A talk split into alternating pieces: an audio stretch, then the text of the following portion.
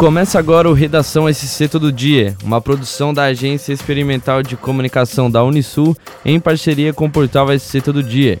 Eu sou o Vitor Wolff e essas são as principais notícias desta terça-feira, dia 16 de agosto.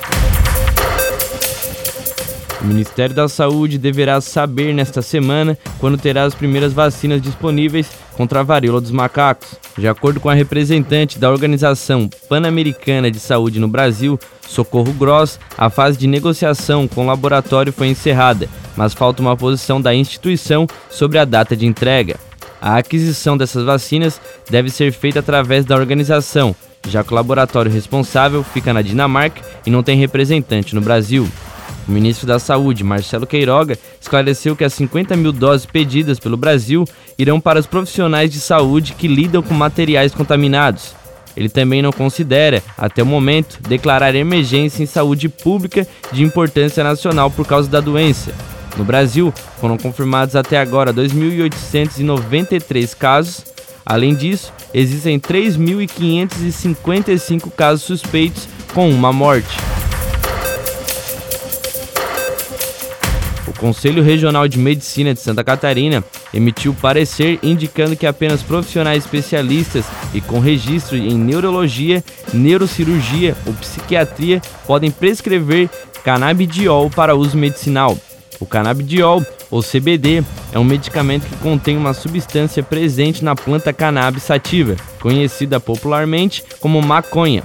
Os remédios com princípio ativo só podem ser indicados para crianças e adolescentes que tenham casos de epilepsias refratárias aos tratamentos convencionais. A prescrição de cannabis in natura ou fora das especificações da Anvisa pode configurar infração sanitária ou mesmo crime, caso esteja em desacordo com as normas sanitárias ou com a lei nacional antidrogas.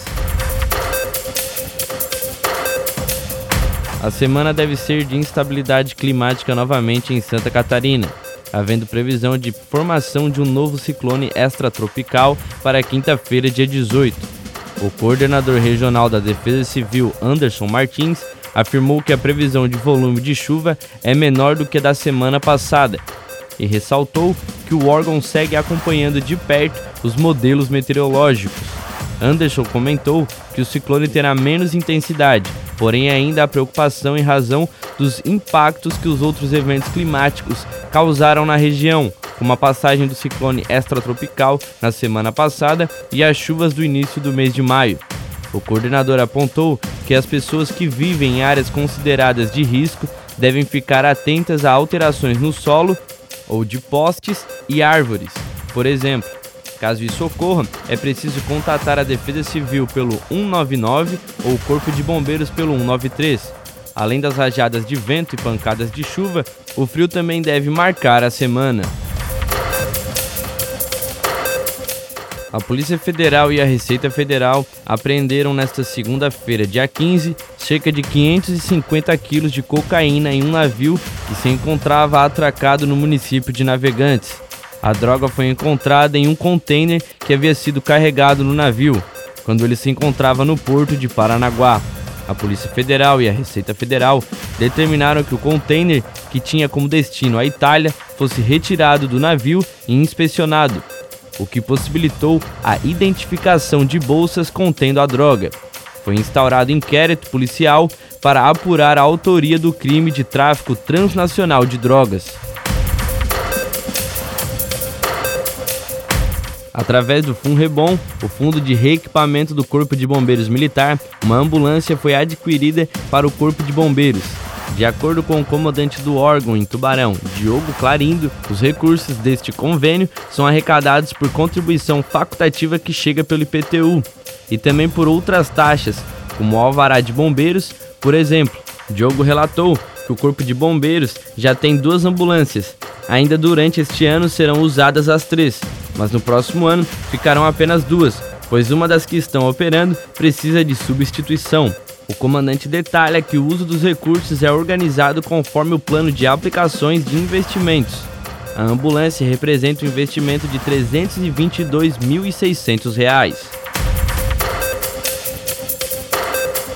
O juiz da 33ª Zona Eleitoral, Maurício Mortari, detalhou os trabalhos realizados pela vara durante o período das eleições. O juiz eleitoral não cumpre apenas essa função, ele segue com suas funções na Justiça Estadual, na vara em que ele trabalha. Ele atua em um sistema de rodízio, são mandatos de dois anos. De fato, dependendo do período, o exercício da judicatura eleitoral, em conjunto com a estadual, causa bastante transtorno, fecha aspas, comentou Mortari. Sobre as diferenças entre eleições municipais e nacionais, o juiz explicou, aspas, em relação à organização da eleição, organização das urnas e convocação dos mesários, a logística é a mesma. Na parte do registro das candidaturas e na prestação de contas, a diferença é bastante grande, porque tudo isso é feito no TRE em Florianópolis. Isso nos tira uma carga muito grande de trabalho. A cada eleição é uma nova experiência. Muita coisa mudou e isso faz com que a justiça eleitoral como um todo tenha que se aperfeiçoar. Não é só garantir a segurança do processo eleitoral, mas também estar atenta às novas tendências da propaganda eleitoral e com a propagação de fake news. Fecha aspas, concluiu Mortari. Para mais notícias, acesse o portal VSC Todo Dia. Até o próximo episódio.